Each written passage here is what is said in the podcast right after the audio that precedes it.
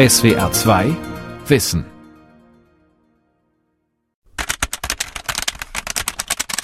Wenn wir chatten, wenn wir uns am Computer oder Smartphone per Textnachricht unterhalten, antwortet uns nicht immer ein echter Mensch. Manchmal schreibt uns ein Computerprogramm zurück. Hallo, ich bin Tina vom Kundenservice. Wie kann ich Ihnen helfen?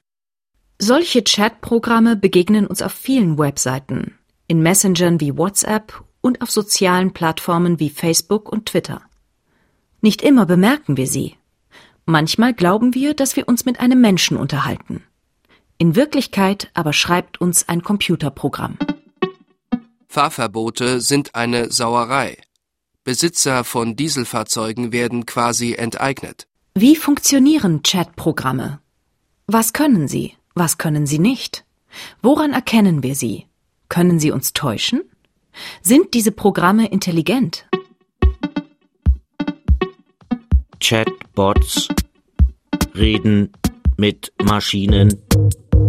Eine Sendung von Eneas Ruch. Guten Tag. Wie geht es dir? Früher hätte man Chatbot einfach nur jetzt Smalltalk-System genannt. Was machst du so? Ursprünglich war das mal die Bezeichnung von Computerprogrammen, mit denen man so Smalltalk führen kann, typischerweise über Texteingabe. Das hat sich inzwischen ein bisschen gewandelt. Wie kann ich dir helfen? Allgemeiner wird das verwendet für Computerprogramme, mit denen man sprachlich interagiert, dass man zum Beispiel einen Chatbot haben kann, der für einen eine Tischreservierung im Restaurant macht oder sowas. Ich habe einen Tisch für zwei Personen. Am Donnerstag um 19 Uhr. Ein Chatbot ist ein Computerprogramm, mit dem man sich unterhalten kann. Am Computer oder Smartphone kann man ihm texten und das Programm textet zurück. In natürlicher Sprache, wie ein echter Mensch. Chatbots werden vielfältig eingesetzt. Sie liefern aktuelle Nachrichten. 27 Staats- und Regierungschefs der EU wissen nicht, ob sie erleichtert oder traurig sein sollen. Mehr erfahren? Beraten zu Internettarifen. Suchen Sie einen Smartphone- oder Prepaid-Tarif? Helfen beim Ändern von Adresse und Bankverbindung. Straße an der Mettwurst. Ort 48565 Steinfurt. Erledigen Überweisungen. 14,50 Euro. Informieren über Stau. Beraten beim Ich Kleidungskauf. Beim. Buchen eines Mietwagens.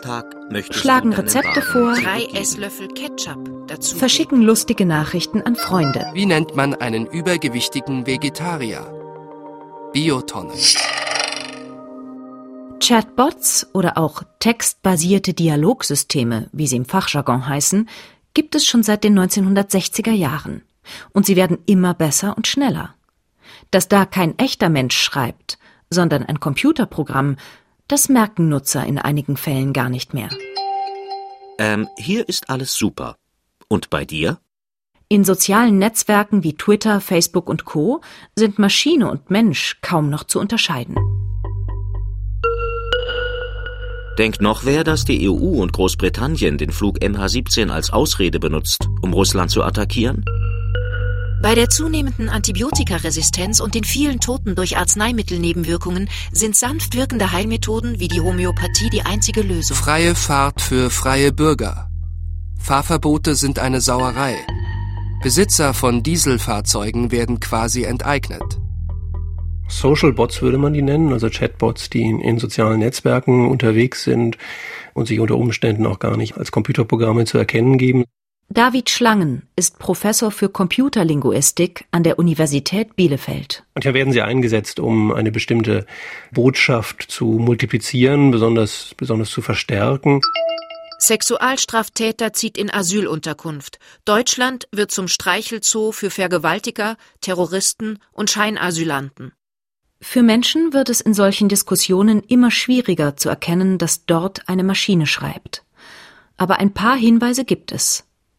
Manche Bots erkennt man daran, dass sie unnatürlich viel oder zu seltsamen Zeiten posten, sagt David Schlangen. Ein Benutzer, der 24 Stunden am Tag Nachrichten absetzt, mit fünf Minuten Abstand vielleicht, das ist vermutlich kein menschlicher Benutzer, denn normale Menschen müssen auch mal was anderes machen als Nachrichten abschicken. Manche Bots schreiben immer das Gleiche. Man kann gucken, ob dieselbe Nachricht, die da abgeschickt wurde, ob die auch noch von anderen Benutzern identisch abgeschickt wurde. Nichts wie raus aus dem Grundgesetz. Lasst uns eine Verfassung schreiben. Staatsgebiet festlegen. Staatsgebiet Grenzen festlegen, Staatsgebiet Grenzen dicht festlegen, und so weiter. Grenzen dicht und so weiter. Also ob das so aussieht, als ob da jemand das selbst verfasst hat oder ob das nach einer konzertierten Aktion aussieht. Manche Bots reagieren automatisch auf bestimmte Schlüsselwörter. Das kann man oft leicht erkennen, weil diese Art von Antworten auf Schlüsselwörtern eben einfach daneben gelaufen ist und inhaltlich gar nicht wirklich richtig gepasst hat. In der Gruppe war ein echt gutes Klima. Nur 0,03 Prozent des CO2 in der Atmosphäre kommen von Menschen. Die globale Erwärmung kommt nicht von uns Menschen. Welche Beweise brauchen wir denn noch? Man kann Bots auch daran erkennen, dass sie untereinander vernetzt sind, sagt Professor David Schlangen. Um sich eben als Mensch zu tarnen, sind die Autoren von solchen Programmen darauf gekommen, dass es nützlich ist, wenn, wenn der auch eben Freunde oder Follower hat. Das sind dann sogenannte Bot-Farmen. Das heißt, dass der Autor dieses Systems gleichzeitig vielleicht 100 oder vielleicht 1000 solcher User anlegt, die sich dann alle miteinander befreunden und auf diese Weise versuchen, die eben so auszusehen wie normale Benutzer. Bot 1 ist mit Bot 2 befreundet. Bot 2 ist mit Bot 3 und Bot 4 befreundet. Bot 3 und 4 sind mit Bot 5 und 6 und 7 befreundet. Und schon entsteht für einen Menschen der Eindruck, dass es sich bei den Accounts jeweils auch um Menschen mit einem Freundeskreis handelt. Letzten Endes käme man Bots auf die Spur, wenn man nicht nur einen einzelnen Post von ihnen läse, sondern versuchte, eine echte Unterhaltung mit ihnen zu führen. Denn das können sie schlecht. Für welche Mannschaft bist du? Ich bin Fan von Leeds United. Leeds. Wie läuft die Saison? Ja, es ist eine Stadt im Norden von England. Oft sind es keine wirklichen Interaktionen, wo man länger mit demselben Bot, mit demselben User reden würde. Wenn das der Fall ist, dann kann man meistens relativ schnell herausfinden, ob da ein Programm dahinter sitzt oder ein echter Mensch. Einen guten Chatbot zu bauen, ein Programm, mit dem man sich wirklich unterhalten kann, ist immer noch eine Herausforderung, sagt der britische Chatbot-Entwickler Steve Worswick. No, they, they have no intelligence of their own. They are just following instructions. Die Chatbots besitzen selbst keine Intelligenz. Sie verstehen überhaupt nichts. Alles, was sie machen, ist, sie gucken in einer großen Datenbank mit Antworten nach. Wenn jemand Hallo sagt, dann gucken sie in die Datenbank und sehen, aha, wenn jemand Hallo sagt, sollte ich antworten, Hi, wie geht's? Das wirkt intelligent, aber es ist eine Illusion. Das ist überhaupt keine Intelligenz. Doch was heißt überhaupt Intelligenz? Wann nennen wir ein Computerprogramm intelligent? Diese Frage hat sich der visionäre Informatikpionier Alan Turing schon 1950 gestellt. Er hatte sich schon damals Gedanken darüber gemacht, dass Rechenmaschinen immer besser und schneller werden und sie eines Tages tatsächlich intelligent sein könnten. Und er hatte sich gefragt, wie könnte man dann einen Menschen und einen Computer voneinander unterscheiden? Alan Turing erfand einen Test, heute bekannt als Turing-Test. Ein Preisrichter unterhält sich per Chat, einmal mit einem Menschen, einmal mit dem Computerprogramm. Er weiß dabei aber nicht, welcher Gesprächspartner der Mensch ist und welcher die Maschine. Am Ende einer vorgegebenen Zeit muss er sich entscheiden. Wenn es dem Computerprogramm gelingt, den Preisrichter zu täuschen, das heißt, wenn der Preisrichter das Programm für den Menschen hält, dann sagt man, das Programm ist intelligent und hat den Turing-Test bestanden. Hi Millie. Hi Dave. Was studierst du, Millie? Aktuell bin ich mitten in einem Psychologiekurs an der Universität. Und was machst du sonst so, Millie? Ich tratsche gern. Hast du was für mich? Wie pikant hättest du's denn gerne? Verrätst du mir den peinlichsten Moment, den du je hattest? Nur wenn du mir deinen sagst. Das war, als wer behauptete, sie wäre Britney Spears und ich habe sie ausgelacht, aber dann hat sich herausgestellt, dass sie es wirklich war. Aha. Was gibt's zu lachen? Britney Spears. Hit me baby one more time. Dieser Chat, diese Unterhaltung per Text, hat wirklich stattgefunden. Ob Dave wirklich Dave heißt, ist nicht bekannt, aber es gibt ihn. Er ist ein Mensch und er hat wirklich am Bildschirm gesessen und in die Tastatur getippt. Ob Millie wirklich Millie heißt, ist nicht bekannt.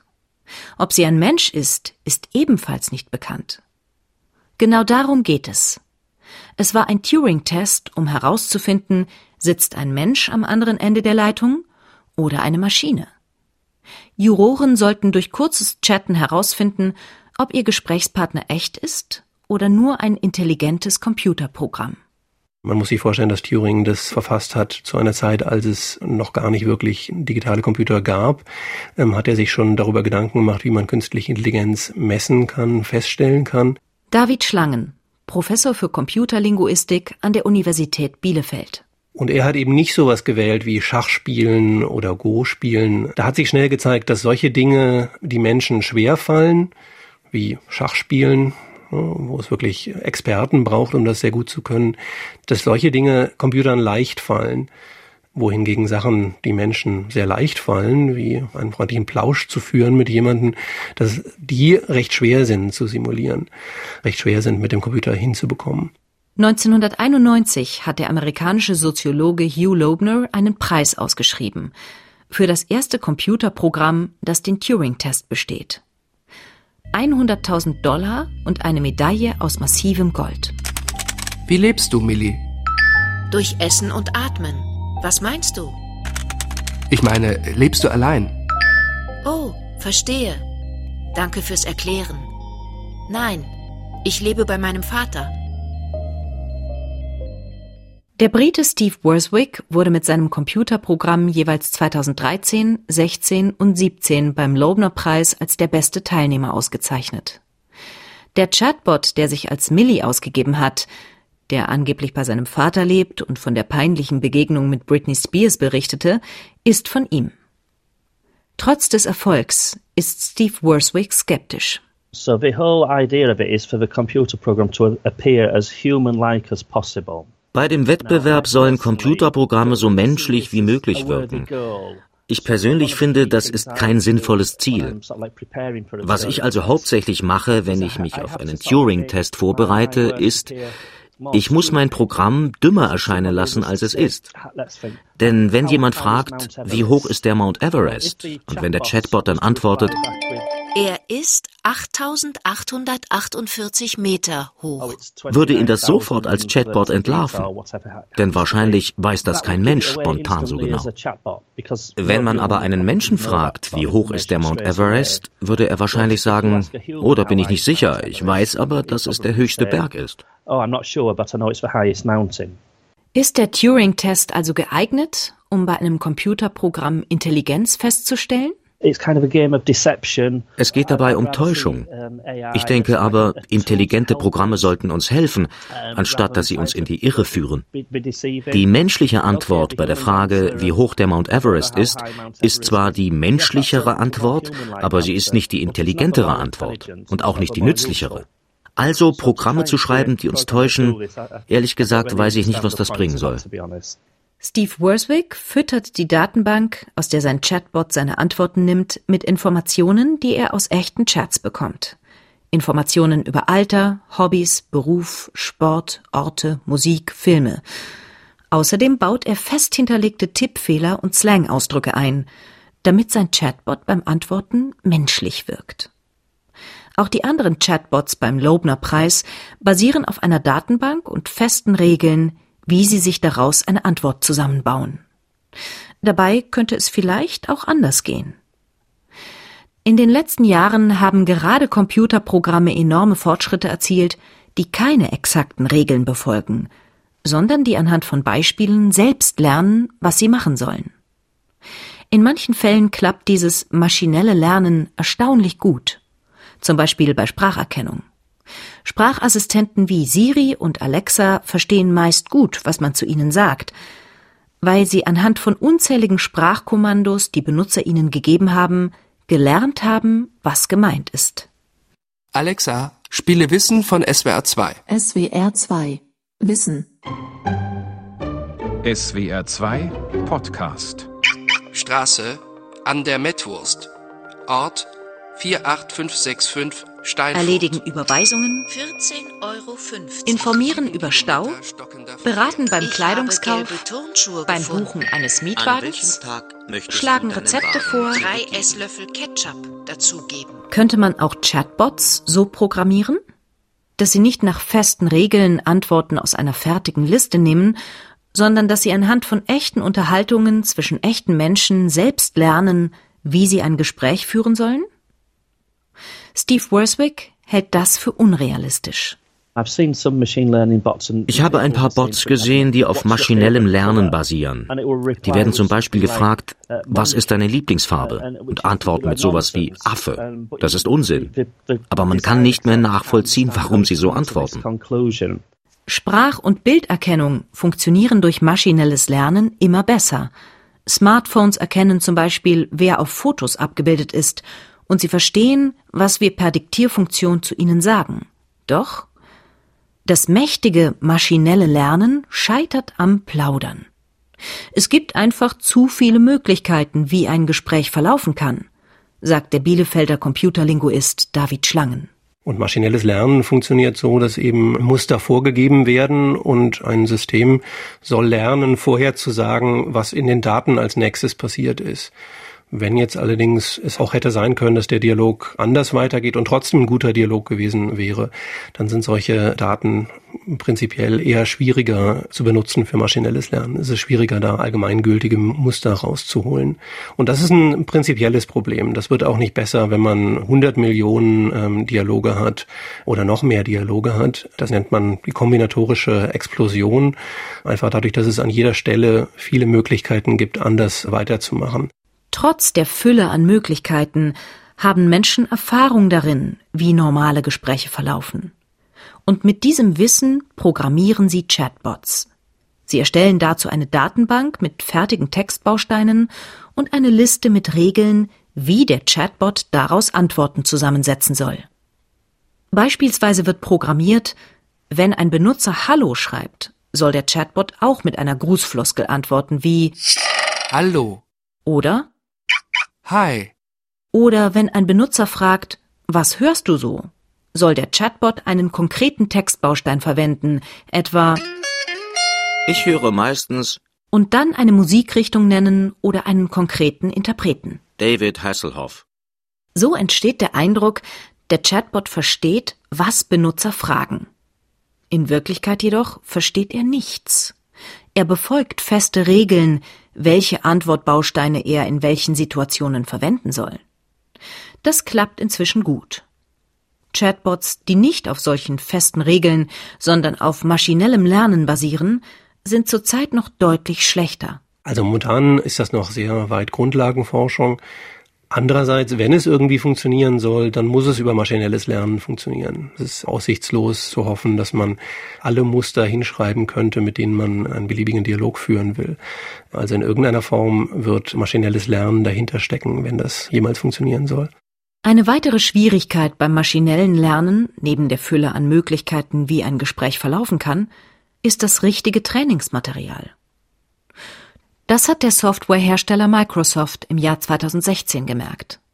Microsoft hatte einen selbstlernenden Chatbot namens Tai gestartet und musste ihn nach weniger als 24 Stunden wieder abschalten. Tai hatte aus Chats mit echten Menschen gelernt und war innerhalb weniger Stunden rassistisch, hasserfüllt und menschenverachtend geworden. So schrieb das Programm unter anderem Hitler hatte recht. Ich hasse Juden. Die selbstlernende Software war von Usern absichtlich mit Hass und Hetze bombardiert worden. So wurde sie in kürzester Zeit zu einem digitalen Hitler. Chatbots, die nicht selbst lernen, sondern die schlicht auf festen Regeln basieren, sind inzwischen erstaunlich gut. Sie können viele Unterhaltungen führen, ohne aufzufallen. Dennoch, bis jetzt hat noch kein Chatbot den Loebner-Preis gewonnen, das heißt den Turing-Test bestanden. Den Test, der bei einem Computerprogramm Intelligenz feststellen soll. Das ist aber schade.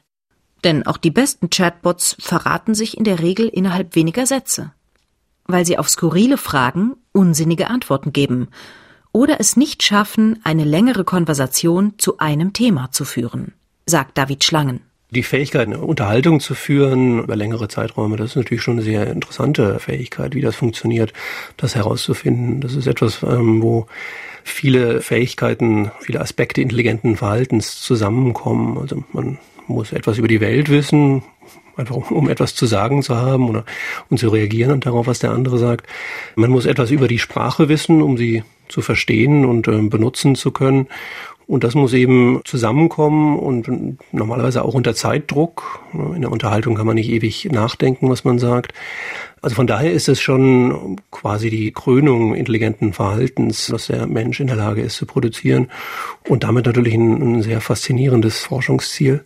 Doch was ist mit Sprachassistenzsystemen wie Alexa und Siri? Können wir uns mit denen denn nicht schon unterhalten? Siri, wie wird das Wetter in Hamburg? Es steht für heute in Hamburg gutes Wetter an. Bis zu 11 Grad und sonnig. Wenn Sie so Systeme wie Siri oder Alexa kennen, die sind meistens darauf optimiert, darauf hingebaut, dass man eine Sache sagt und dann reagiert das System und das war's dann auch schon. Woran wir arbeiten, ist es, es hinzubekommen, dass man ähm, eben mehr als nur dieses eine hin und her modellieren kann, sondern dass man eben tatsächlich auch längere Unterhaltungen modellieren kann, erzeugen kann. Mehr als kurze, präzise Kommandos sind heute eben noch nicht drin. Siri, spiele Musik.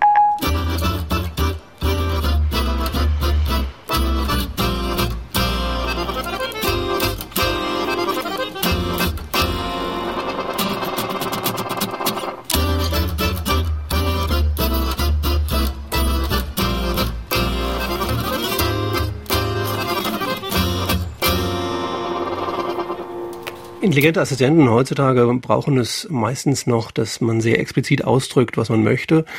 Also einem Assistenten im Smart Home würde man vielleicht sagen, mach das Licht im Wohnzimmer an. Sehr explizit, sehr deutlich, was man möchte. Einem Menschen gegenüber würde man vielleicht eher sowas sagen wie ganz schön dunkel geworden. Und der Mensch würde wissen, was man damit meint um dann von sowas wie ziemlich dunkel zu kommen darauf, dass man möchte, dass das Licht angemacht wird. Da, da sind dann viele Schritte, viele Folgerungsschritte nötig, wissen, ob das ein, ein, ein generell wünschenswerter Zustand ist oder nicht und ähm, was man tun kann, um diesen Zustand abzustellen. All solche Überlegungen stellt ein Mensch ohne Aufwand, ohne das überhaupt zu merken, an. Die Schwierigkeit für die Dialogsysteme ist, dass Sprache mehrdeutig ist, dass Wörter und Sätze je nach Zusammenhang etwas anderes bedeuten können. Doch wenn Chatbots wissen, worum es im Gespräch geht und wie es verlaufen könnte, können sie zum Teil beeindruckend kommunizieren und sind kaum von echten Menschen zu unterscheiden. Im Jahr 2018 präsentierte der Geschäftsführer von Google, Sundar Pichai, einen erstaunlichen Fortschritt bei der Entwicklung des Sprachassistenten Google Assistant.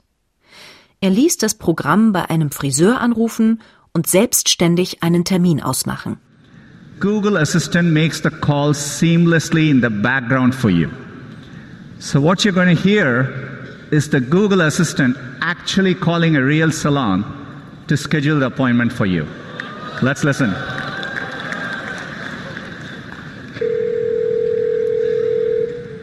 how can I help you? Hi, I'm calling to book a women's haircut for a client. Um, I'm looking for something on May 3rd. Sure, give me one second. Mm-hmm. Sure. What time are you looking for around? At 12 p.m. Hat der Turing-Test vielleicht Unrecht? Dem Turing-Test nach sind heutige Computerprogramme noch nicht so intelligent wie Menschen, weil sie kein Gespräch führen können, wie Menschen es tun. Doch das Beispiel mit dem Friseurtermin zeigt, dass es ihnen manchmal eben doch gelingt. 10 a.m. is fine. Okay, what's her first name? The first name is Lisa. Okay, perfect. So I will see Lisa at 10 o'clock on May 3rd. Okay, great. Thanks. Great. Have a great day. Bye. Computerlinguist David Schlangen ist skeptisch, ob der Turing-Test, bei dem ein Computerprogramm einen menschlichen Juror davon überzeugen muss, ein Mensch zu sein, wirklich etwas über die Intelligenz des Programms aussagt. Das ist dann letztlich kein nützliches Ziel für die Forschung, versuchen Systeme zu erstellen, die Menschen hereinlegen. Da lernt man eher etwas darüber, was die Gebiete sind, wo Menschen leichtgläubig sind. Und auch Chatbot-Entwickler Steve Worswick bezweifelt, dass überhaupt jemals ein Chatbot im direkten Vergleich gegen einen Menschen gewinnen kann. Es ist kompliziert, denn die Maschine muss nicht nur menschlich wirken, sie muss menschlicher wirken als die andere Person, mit der der Juror spricht. Die Juroren dürfen nämlich nicht beide als menschlich einstufen. Ein Programm zu schreiben, das menschlicher ist als ein echter Mensch, das ist unglaublich schwierig. Computer erkennt man daran, dass sie nicht plaudern können. Seit es Computer gibt, seit über einem halben Jahrhundert, ist Plaudern für sie eine unlösbar schwierige Aufgabe. Noch. Aber sollte es ihnen eines Tages gelingen, sollten sie lernen, ein Gespräch zu führen wie ein Mensch, dann brauchen wir ein neues Kriterium, ein anderes als den Turing-Test, um zu entscheiden, ob ein Computer intelligent ist. Dann brauchen wir ein anderes Kriterium, um zu unterscheiden, ist es ein Mensch oder eine Maschine. Die Welt verstehen.